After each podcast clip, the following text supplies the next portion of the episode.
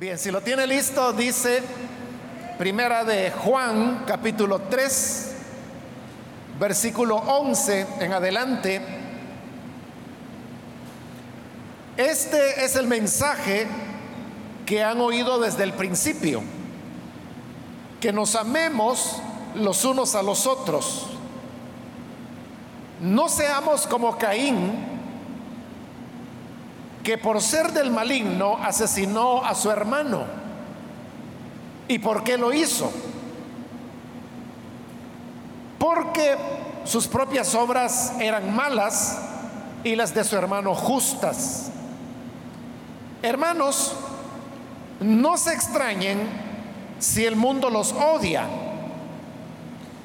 Nosotros sabemos que hemos pasado de la muerte a la vida porque amamos a nuestros hermanos.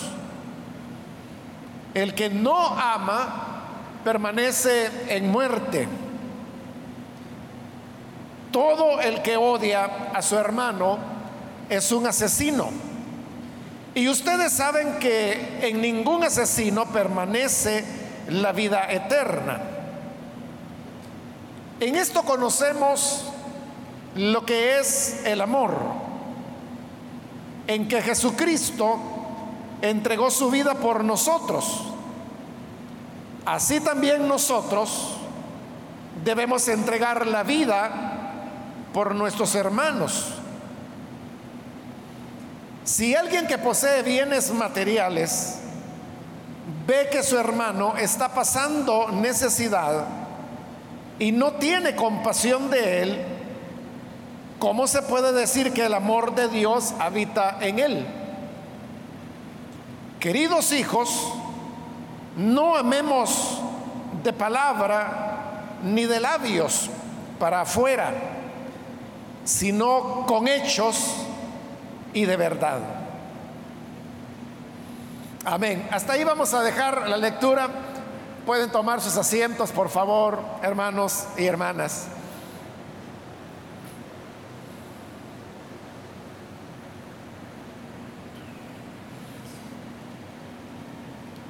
Como dije, continuamos con el estudio que estamos desarrollando en esta primera carta de Juan. Recordará que esta es una carta en el cual el problema fundamental que se está tratando es que se había producido una división en las iglesias y la carta tiene como propósito mostrar que las divisiones son una manifestación prácticamente de, todo lo malo que hay. Porque hasta lo que hemos visto en este momento, se nos habla de que los que hacen divisiones son del mundo, que no tienen amor, y como no tienen amor son hijos del maligno, y como que si fuera poco también se dice que ellos son el anticristo. Están actuando como anticristo cuando realizan una acción de, ese tipo. De tal manera, hermanos, que el tema de las divisiones no es algo que uno lo pueda ver como de una forma ligera o sin darle importancia pensando que es algo ya hasta como natural que ocurre en las iglesias evangélicas.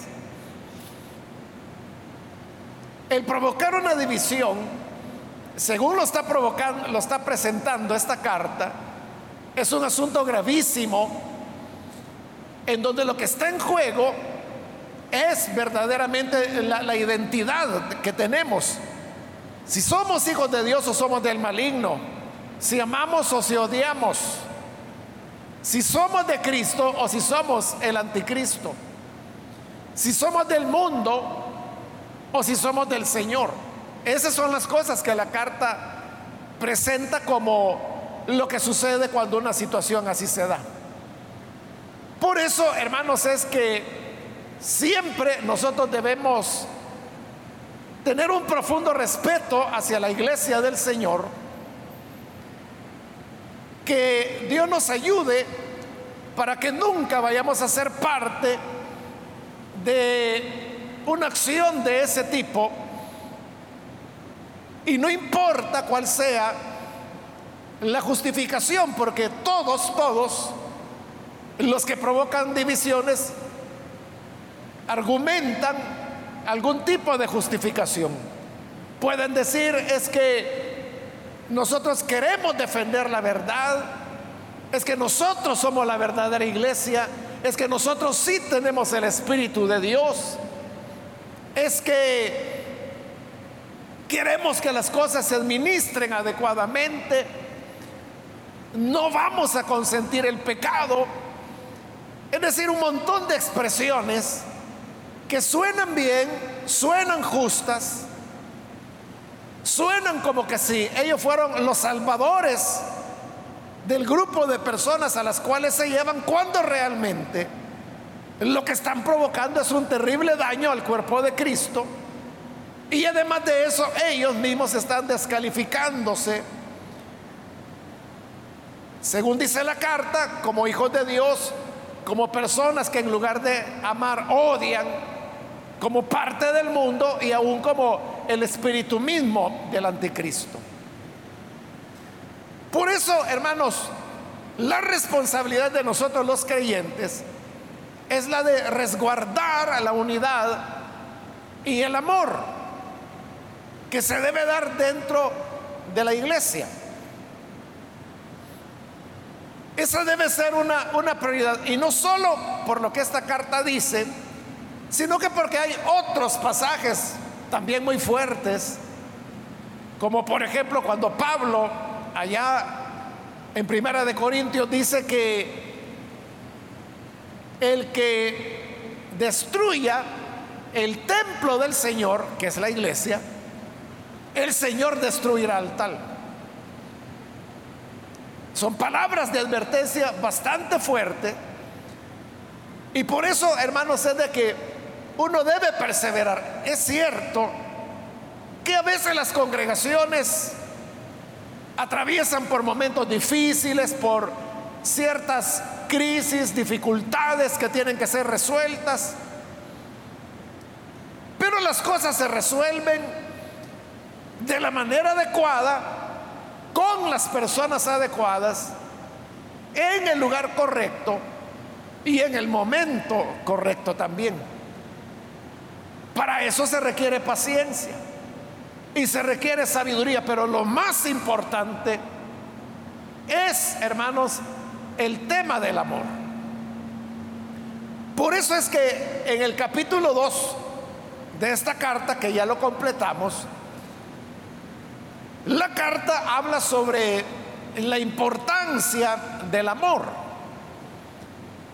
Acerca del amor, dice el capítulo 2 que es un mandamiento nuevo, pero al mismo tiempo es un mandamiento antiguo. O sea, dice las dos cosas al mismo tiempo. Que es nuevo y que es antiguo. Explicamos por qué usa ese juego de palabras. Al llegar ahora a este versículo 11 del capítulo 3 donde hemos leído, se nos vuelve a reiterar acerca de este mandamiento. Dice, este es el mensaje que han oído desde el principio, con lo cual está haciendo referencia a su antigüedad. Que nos amemos los unos a los otros. Dentro de la iglesia debe prevalecer el amor. Y luego dice el versículo 12, no seamos como Caín, que por ser del maligno asesinó a su hermano.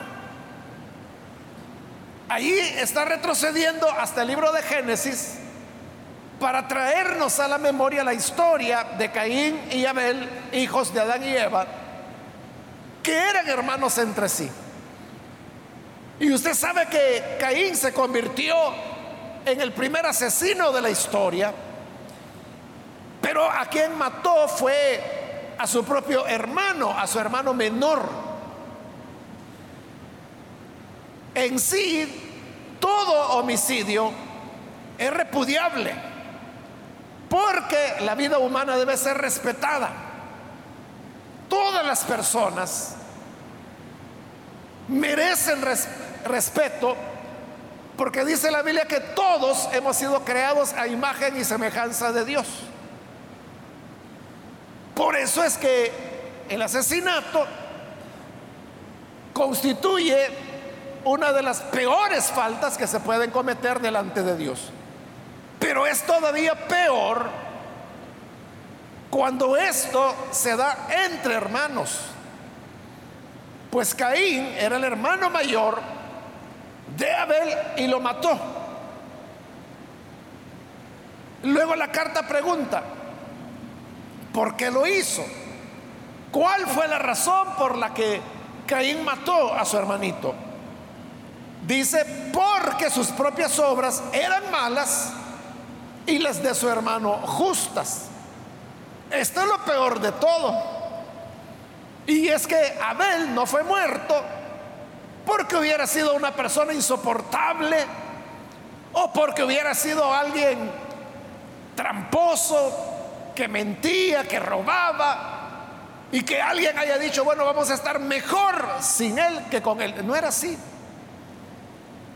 Abel era todo lo contrario. Dice que sus obras eran justas. Y uno, hermano, en lo menos que puede pensar es que si se mata a alguien, entonces al menos no deberían ser las personas buenas. Porque esa es la justificación que el mundo pone, que es una justificación falsa. Porque justifican la muerte diciendo, es que estamos matando a los malos. Por ejemplo, en una guerra, Normalmente son jóvenes, muy jóvenes los que son enrolados como soldados y van a pelear. Y para ellos el malo es el que está en el bando opuesto. Y viceversa, ¿verdad? Para aquel el malo es el que tiene enfrente. Y muchas veces estos jóvenes ni siquiera saben, ni siquiera conocen cuáles son las razones auténticas por las cuales se está peleando o porque se está en guerra. Pero aún lo que ocurre dentro de una guerra cuando se mata a un soldado, a una persona, es violar la imagen de Dios que está en cada ser humano. El problema es que es el mundo el que nos enseña que el otro es el enemigo, que el otro es malo, que hay que deshacerse de él. Mientras más matemos, mejor. Pero ese es el sistema mundano, es Satanás, el que coloca en el hombre ese tipo de pensamientos. Vaya, pero la gente se ha acostumbrado a la guerra porque desde que Caín mató a Abel, todos los seres humanos pueden justificar o tratar de justificar los homicidios que, que se cometen. Todo asesinato, la gente es que se lo merecía, es que era malo, es que usted no sabe lo que me hizo. Toda la gente lo va a justificar, pero Dios nunca lo va a aceptar. Es lo que Dios le reclamó a Caín cuando le dijo, ¿a dónde está tu hermano? Le estaba pidiendo cuentas. Y luego le dice, la sangre de tu hermano grita desde la tierra, porque tú la derramaste. Pero si el hombre puede inventar justificaciones, Normalmente las justificaciones son en el sentido, es que son los malos, es que es el, culpable, es que esa gente no merece vivir. Pero ¿qué sucede cuando el muerto es una persona justa? Que fue el caso de Abel. ¿Por qué lo mató Caín? Porque Abel hacía lo justo, en tanto que Caín hacía lo malo. Uno diría, bueno, el sentido común diría que si alguien está haciendo lo justo, está haciendo lo bueno, y yo estoy haciendo lo malo, entonces yo tendría que tratar de hacer las cosas buenas que el otro está haciendo. Eso sería como le digo un razonamiento natural, ¿verdad? Pero si yo trato de matarlo porque si lo mato, entonces solo quedo yo. Que fue lo que ocurrió en el caso de Caín. Mató a su hermano, solo quedó él. Y él hacía las cosas mal. Ya no tenía quien lo estuviera torturando al hacer todo correctamente, con rectitud. Al ya no haber quien hiciera obras justas, solo quedaba él. Entonces, ¿por qué lo mató? Lo mató porque lo que Abel hacía con su vida recta y justa era condenarlo a él. ese hermano es lo peor de la maldad. La maldad tratando de destruir lo recto. El mal tratando de vencer al bien y tratándolo de vencer de la peor manera, por medio del asesinato. Versículo 13. Hermanos, no se extrañen si el mundo los odia. Si Abel terminó muerto por hacer lo correcto, entonces no nos extrañemos que el mundo nos odie. Porque nosotros como creyentes hemos sido llamados a hacer lo correcto. Pero mire cómo son las cosas. Uno puede pensar, uno puede tener la ilusión que si usted hace lo correcto, que si dice la verdad, que si señala lo malo, entonces toda la gente lo va a querer y lo va a apreciar porque usted es alguien que hace lo correcto. No, no es lo contrario. Si usted hace lo correcto, el mundo lo va a odiar. Y usted puede preguntar, pero, pero ¿por qué? Si yo no estoy haciendo nada malo. Abel tampoco. Tampoco Abel hizo nada malo. Por hacer lo bueno es que lo mataron. Por lo tanto, no se extrañe si el mundo lo aborrece. Porque recuerde que el sistema mundano, ya lo explicamos cuando pasamos por el tema del mundo en el capítulo anterior, es un sistema que tiene sus propios valores, pero que en realidad se le llama antivalores porque se oponen a los verdaderos valores que Dios establece. El mundo lo que quiere es la oscuridad, en tanto que el creyente quiere la luz. El mundo ama la mentira, el creyente ama la verdad. El mundo odia, el creyente ama. El mundo roba, el creyente es honrado. Usted puede ver, son cosas totalmente opuestas. Pero en lugar de que el mundo diga, bueno, ya que este fulano o esta mengana es una persona honrada, seamos como él, seamos como ella. No, el mundo no dice eso, lo que el mundo dice es, acaben con él. Y si lo puede matar, mátenlo. Por eso es que la carta dice, no se extrañen. Si el mundo los aborrece.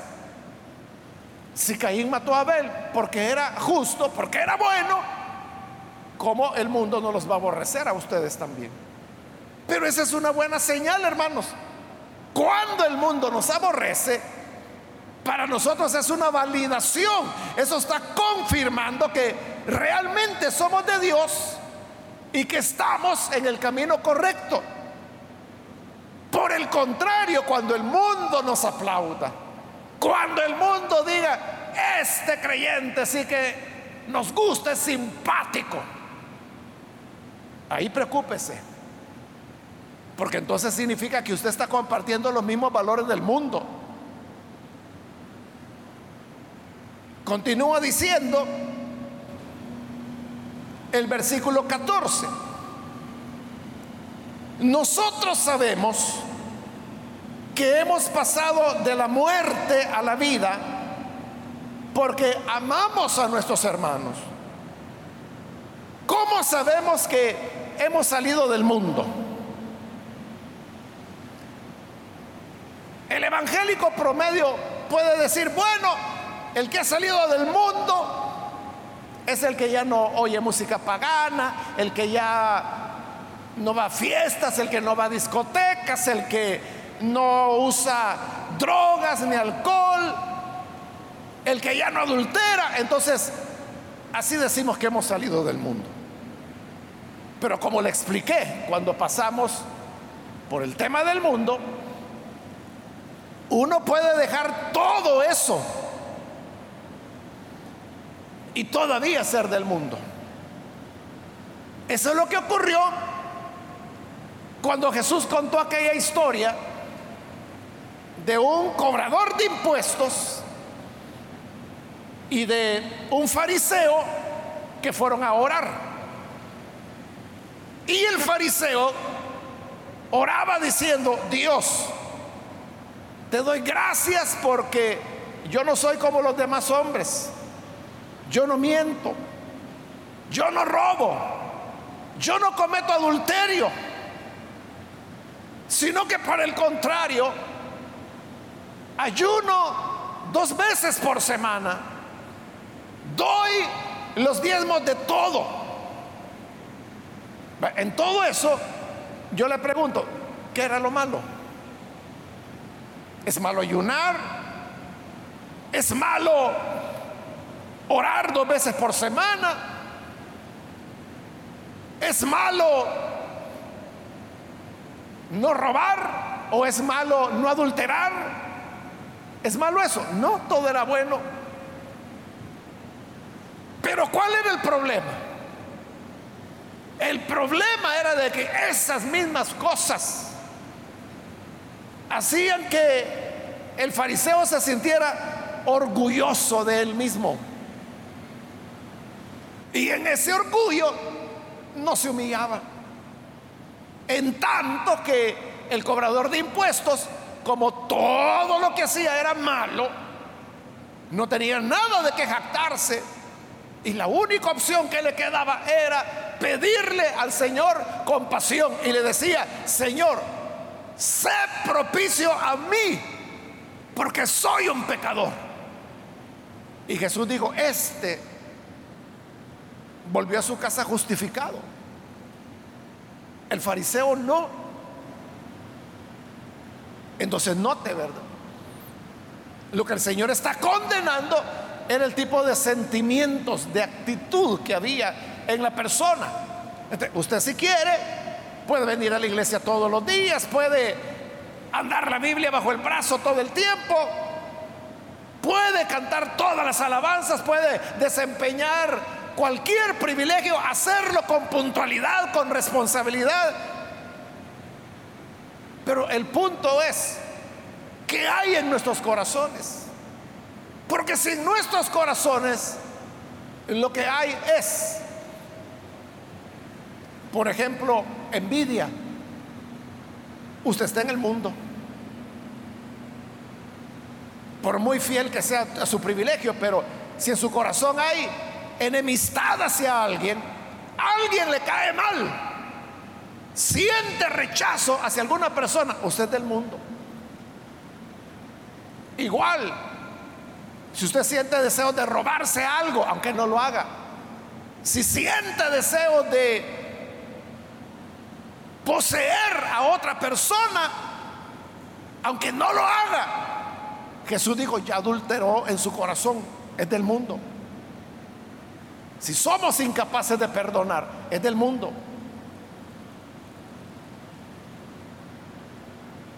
Entonces, el llamado es para que nosotros podamos salir del mundo. Cuando salimos del mundo, ¿qué va a pasar? Que como se produce ese cambio de valores internos, el mundo ya no se va a sentir cómodo con usted. Entonces el mundo verá la manera de, cómo se deshace de usted. Hermanos, yo he conocido tanto a hermanos como a hermanas que, por ejemplo, fueron despedidos de su trabajo por no hacer lo incorrecto. O sea, los echaron porque porque hacían bien las cosas. Recuerdo un hermano que hace años él trabajaba en un banco, ya tenía una posición mediana, diría yo, dentro de, de la estructura del banco. Lo despidieron y él era un estupendo empleado. Pero ¿sabe por qué lo despidieron? Porque hacía las cosas correctamente. Y el problema era que los que le rodeaban no lo hacían correctamente. Entonces el problema era él.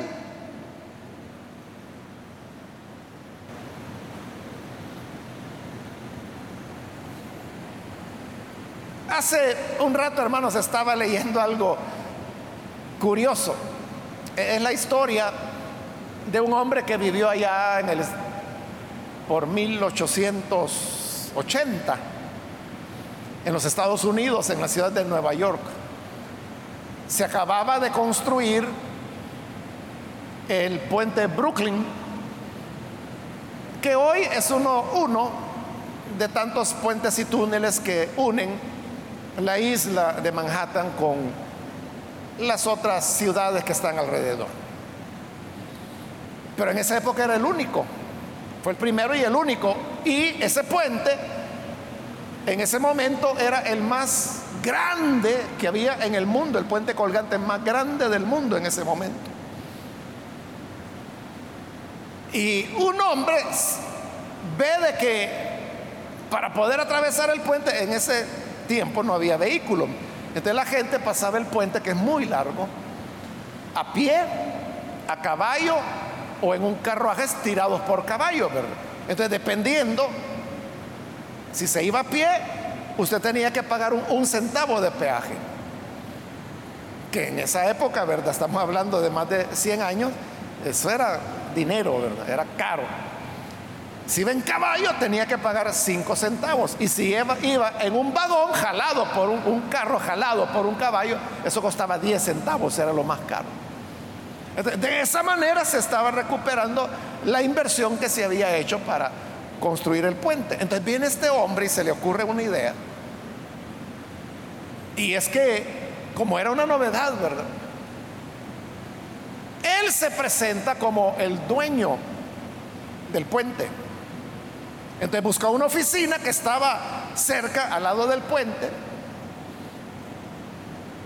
Y entonces puso un anuncio y el anuncio era que quería contratar hombres y mujeres para que pudieran estar en los kioscos donde se, cobraba el peaje. Y claro, la gente buscando trabajo llegó. Entonces él decía, mire, eh, yo quiero contratar a, personas para que me ayuden a comprar, a pagar, a, cobrar más bien el peaje porque el puente es mío. Y en la parte de atrás de su oficina estaba la ventana donde se veía el puente afuera y al lado de la ventana había puesto un rótulo donde decía en venta. O sea, en venta el puente, imagínense. En venta por su propietario. Y como él decía que era el propietario, entonces la gente llegaba y le decía, ¿usted quiere trabajar conmigo? Sí. Vaya, entonces mire, yo pago tanto y usted tiene que estar ahí en el peaje, tiene que estar cobrando. Le dijo las tarifas, pero como la gente veía el rótulo que decía en venta, entonces le decía, mire, ¿y de verdad está vendiendo el puente? Sí, les decía. Pero eso debe costar mucho dinero. Sí, le decía, me costó mucho, pero le dice, si usted me ofrece una cantidad razonable, yo se lo vendo. Y sabe algo, le decía, si le vendo el puente, entonces usted, ya como dueño, usted puede poner todas las casetas de peaje que quiera. Yo solo tengo una en entrada de cada lado. Pero si usted quiere poner en medio del camino, ponga. Entonces, en corto tiempo, usted va a haber recuperado el dinero que me pague para comprar el puente. Y a la gente le interesaba. De cuando ya la gente preguntaba, bueno, pero ¿cuánto cuesta? ¿En cuánto puedo comprar el puente? Entonces, este hombre era tan astuto, era un señor de apellido Clark, que él calculaba cuánto la gente podía pagar. Entonces, les pedía entre 75 a 5 mil dólares, que 5 mil dólares en esa época, hermanos, era una fortuna. Pero él sabía medir la pedrada, ¿verdad? Este puede dar tanto, al que tenía poco, 75 dólares. Pero el que sabía que tenía dinero, le podía pedir hasta los 5 mil dólares. Y la gente se lo pagaba. Y entonces ellos felices pensaban que eran los dueños del, puente. Entonces llegaban y querían poner otras casetas para cobrar más peaje y poder recuperar la inversión que habían hecho. Y claro, cuando iban a poner las, las casetas, ahí estaba la policía y les decían, no, no, usted no puede. Esto es propiedad estatal, porque en realidad era, era un esfuerzo, bueno, realmente no sabría decirle si estatal o federal, pero la cosa es que era una cuestión de gobierno, como diríamos nosotros. Ellos se daban cuenta que habían sido estafados. Pero lo que le quiero decir es esto. Este hombre siguió engañando gente por 40 años. Y vendió el puente más de cuatro mil veces. durante todos esos 40 años él vivió de estafar gente. Y eso llegó hasta como 1946, creo. Él ya era un anciano. Cuando finalmente lo capturan, lo juzgan y lo condenan a cadena perpetua. Y era un viejito. Vaya, mire qué cosa, ¿verdad? Pero en esta historia, usted quizá ya se está haciendo una pregunta. ¿Cómo es que pudo seguir por 40 años vendiendo el puente del cual él no era dueño? ¿Y por qué cada una de esas más de cuatro mil personas que fueron estafadas intentaron poner el peaje y la policía les decía, no, no lo puede poner? Entonces le decían, usted fue estafado, pero nunca hicieron nada contra el hombre. ¿Por qué? ¿Por qué cree usted? Porque este señor Clark no solo era un estafador, era un corruptor y tenía la policía comprada. Entonces ellos ya sabían que no tenían que, que irlo a capturar ni nada. O sea, la gente ponía la denuncia y decía, mire, este fulano me estafó, me dijo que era el dueño del puente y no, era mentira. Porque si lo detenían, entonces él ya no les iba a estar pasando la parte que les correspondía por cada vez que él estuviera vendiendo el puente. Bueno, y la historia dice, hermanos, que no solo vendió el puente, sino que vendió otras eh, propiedades públicas, otros edificios y monumentos públicos que eran de, bueno, eran y son, ¿verdad? Todavía del país, porque ahí están, ahí está el puente de Brooklyn todavía. Todavía se paga peaje y hoy pues ya no son caballos ni personas a pie, hoy es vehículos. Ese es el mundo. O sea, ¿cómo es que el mundo funciona? Porque todos comparten los mismos valores. En este caso, la policía, que se suponía que era la que debería impedir las estafas, era parte de la estafa. Y por seguir recibiendo, dejaban que estafaran a otro, a otro, a otro, a otro. Hermano, toda la vida este hombre vivió de, estafar gente. Ahí estaba la oficina, como le digo, al lado del puente. Nunca lo llegaron a traer. A eso se refiere la escritura cuando dice en el 14, nosotros sabemos que hemos pasado de la muerte a la vida porque amamos a nuestros hermanos. Cuando se aman los hermanos, eso es contrario al espíritu del mundo. Eso rompe uno se salió del sistema del mundo. Entonces, al salirse del sistema del mundo, el mundo lo aborrece a uno. ¿Qué hubiera ocurrido, hermanos, si hubiera habido un solo agente, un solo policía honrado que no hubiera aceptado soborno? Hermano, hubiera caído el estafador y hubieran caído los otros policías estafados, pero no hubo ni uno. Por eso es que el mundo los aborrece. Hermano, a ese policía honrado hasta lo hubieran podido matar, ¿verdad? Para poder seguir viviendo de las estafas. Pero ¿cómo se conoce? ¿Cómo sabemos cuando hemos salido del sistema del mundo? Ahí lo dice, porque amamos a nuestros hermanos. Nótelo, la clave de haber salido del mundo es que uno ama a las personas.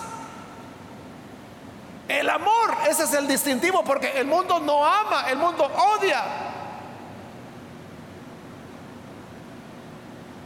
Los que aman son los que salieron del mundo. Entonces no es nada, hermanos, religioso, no es las cosas que nosotros normalmente decimos que hacen a la gente mundana. Lo que hace mundana a una persona es que no tenga amor hacia los demás. Claro, amar a la familia, amar al hijo, amar a, a la mamá, amar al abuelo, eso todos lo hacemos, hasta los paganos, hasta los narcotraficantes. Pero el creyente, dijo el Señor, es aquel que va más allá de lo que hacen los fariseos y de lo que hacen los doctores de la ley. Y es que llegan a amar incluso al enemigo. En eso sabemos que hemos salido del mundo y por eso es que no encajamos en el mundo, porque el mundo quiere que usted odie, el mundo quiere que usted agarre un garrote y vaya a quebrárselo en la cabeza a aquel otro. El mundo lo que quiere es que usted insulte, que usted agravie, que usted ofenda, eso quiere el mundo. Pero el que es de Cristo, ese ama y solo ama. Así sabemos que hemos salido del mundo, sabemos que hemos pasado de la muerte a la vida. Porque amamos a nuestros hermanos. El que no ama permanece en la muerte. El que no ama sigue en el mundo y en el mundo lo que está es la muerte. Si usted dice que Dios me perdone, pero yo a ese hermanito no le puedo ver, pero ni la cara. Usted está en muerte, está en el mundo. Sea diácono, sea pastor, sea evangelista, sea apóstol, lo que usted quiera. Pero si alguien no ama a su hermano, está en muerte, no tiene ni siquiera una relación con Dios, porque Dios es amor.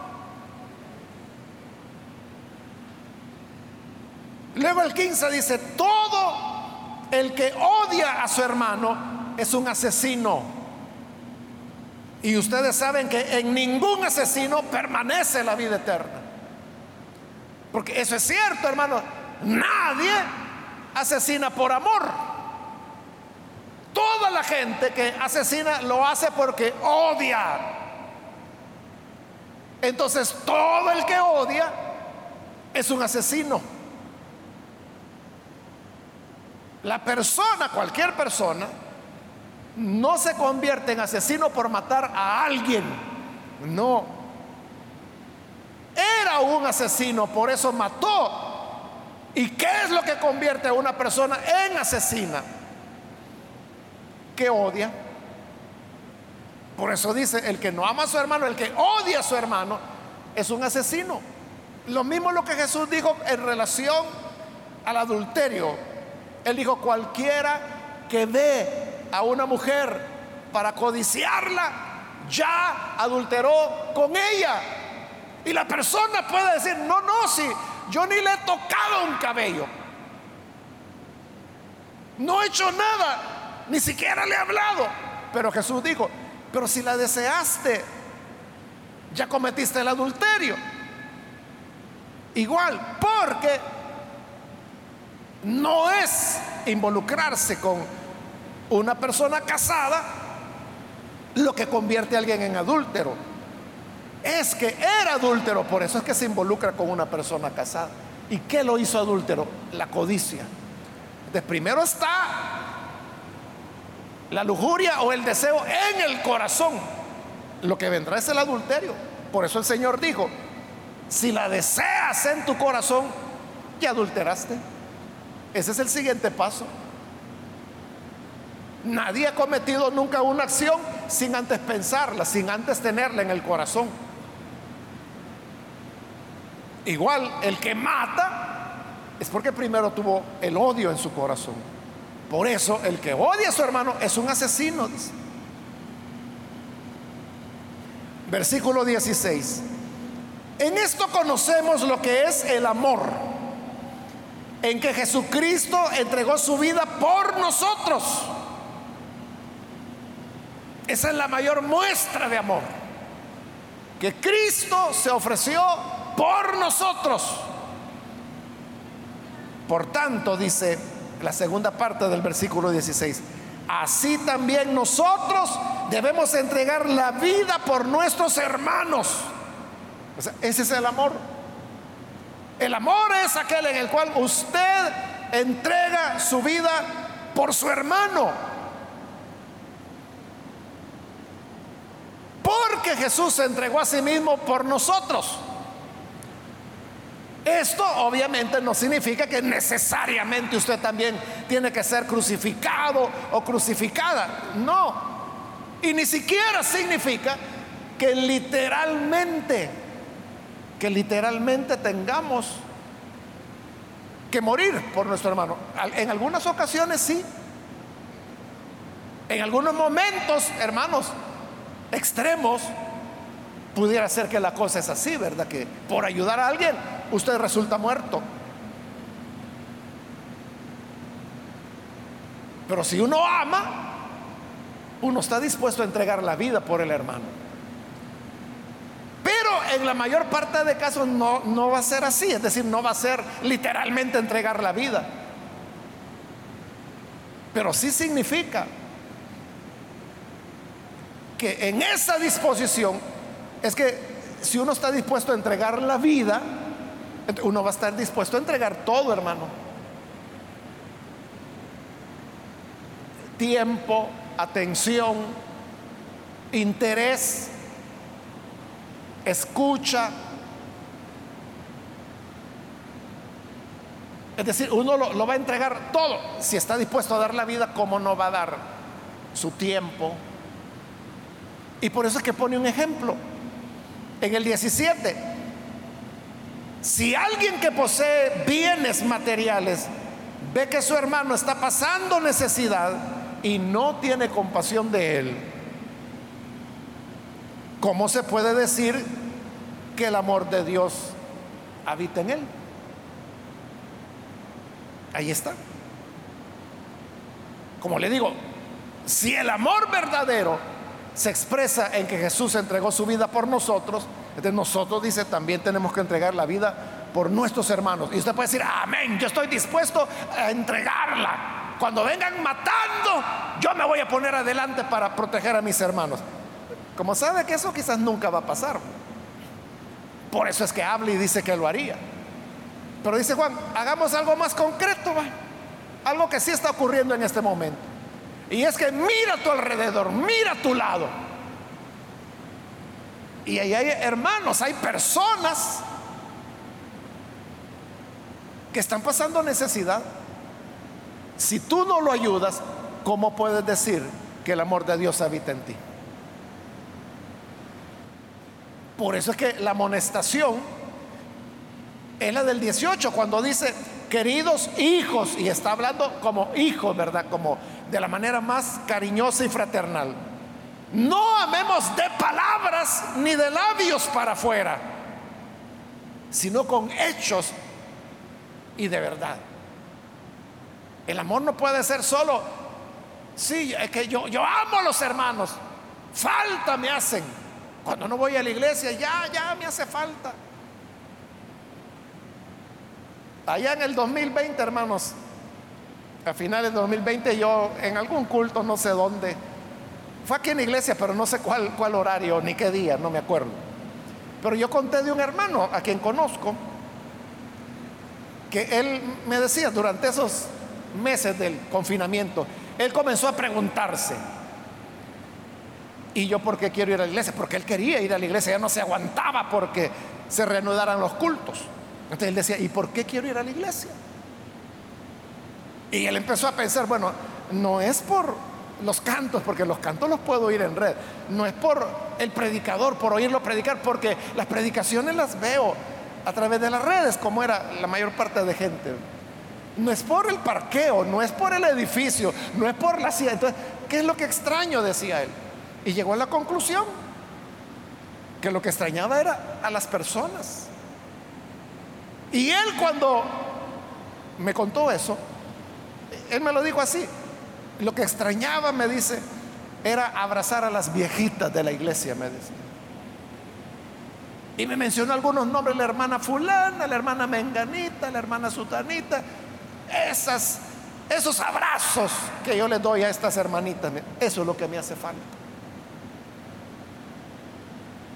Uno puede tener todo eso,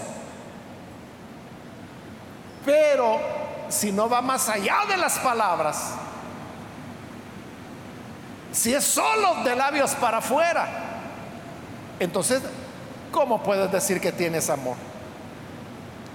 Pero el amor se ve cuando usted ayuda.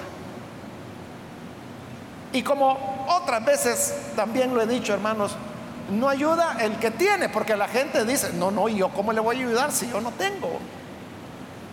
Pero no ayuda el que tiene, sino el que quiere hacerlo. El que quiere hacerlo, hermanos, se va a rebuscar, pero lo va a hacer lo hará. Y cuando estas personas vienen y desinteresadamente, desinteresadamente, ayudan, ese es amor. Si hay algún interés de por medio, no es amor, eso es negocio. Yo recuerdo el caso de una niña que eh, una familia la tuvo que tomar porque en realidad no recuerdo qué pasó, pero ella no tenía familia. Entonces, esta familia dijo, bueno, la vamos a ayudar. La tomaron y ellos la, criaron, le dieron comida, ropa, zapatos, educación, todo hasta que se hizo adulta. Tenían como que si era la esclava de la casa. Eran las 11 de la noche y la pobre muchachita lavando, ¿verdad?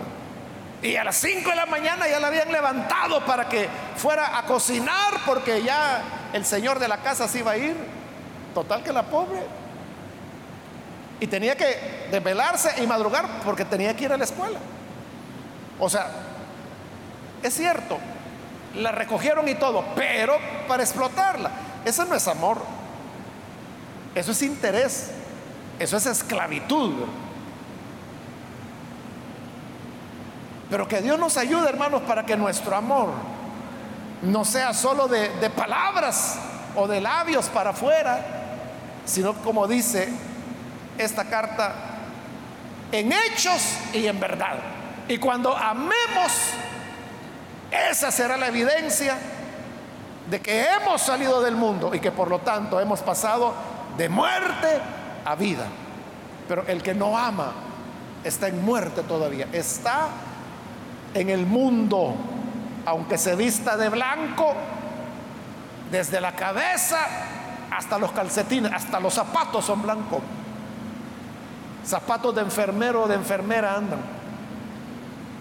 Pero el corazón está negro si no hay amor hacia todos, comenzando por los enemigos, que el Señor ordenó que había que amarlos. Podemos decir amén a eso, hermanos. Cerremos nuestros ojos entonces y vamos a orar pero antes de hacer la oración yo quiero invitar a las personas que todavía no han recibido al Señor Jesús. Pero usted ha escuchado la palabra y habiéndola escuchado yo quiero hoy invitarle para que pueda venir y pueda recibir al Señor Jesús como Salvador. Si hay con nosotros algún amigo, alguna amiga que necesita recibir al Hijo de Dios, ahí en el lugar donde se encuentra, por favor póngase en pie, porque queremos orar por usted. Hoy es el momento para hacerlo. Hay alguien que necesita recibir al Hijo de Dios. Puede ponerse en pie. Y vamos a orar. Ahora usted ha escuchado que esto de creer en Cristo no es cuestión de iglesia, de religión, de lo que la gente dice. Es cuestión de amar. Ese es el sello distintivo de los que son hijos de Dios. Porque Dios es amor. Necesita venir a Jesús, póngase en pie. Hágalo hoy, vamos a orar por usted. ¿Hay algún amigo o amiga que necesita recibir a Jesús? Póngase en pie. También invito si hay hermanos o hermanas que se han alejado del Señor, pero necesita reconciliarse. De igual manera puede ponerse en pie y vamos a orar por usted. ¿Hay alguien que lo hace? Venga el Hijo de Dios, reconcíliese con Él.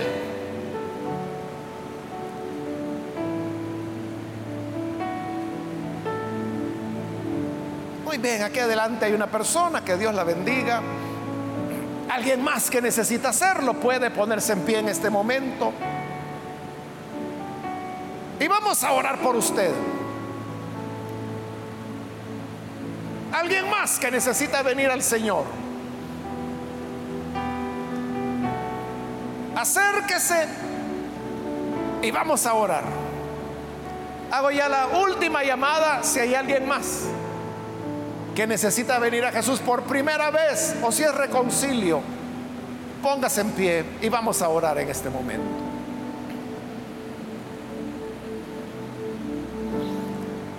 A usted que nos ve por televisión, quiero invitarle para que se una con esta persona. Vamos a orar, únase con nosotros. Señor, gracias te damos por tu palabra que siempre nos ilumina, siempre nos enseña y nos muestra el camino que debemos seguir. Te rogamos por esta persona aquí y por aquellos que a través de televisión, de radio, de internet, se unen a esta oración para recibirte por primera vez o para reconciliarse. Cualquiera sea el caso, dale Señor vida nueva. Que puedan Señor amarte, servirte. También Padre yo te ruego que bendigas a toda la congregación, a tu pueblo, para que nos ayudes a seguir siempre en el amor, porque esta es la clave, esta es la marca que distingue a los que han pasado de muerte a vida, que salieron del mundo, que son hijos, hijas tuyos. Aquí estamos, Padre. Guíanos y enséñanos a hacer bien que nuestro amor sea en hechos y de verdad. En el nombre de Jesús nuestro Salvador lo pedimos. Amén y amén.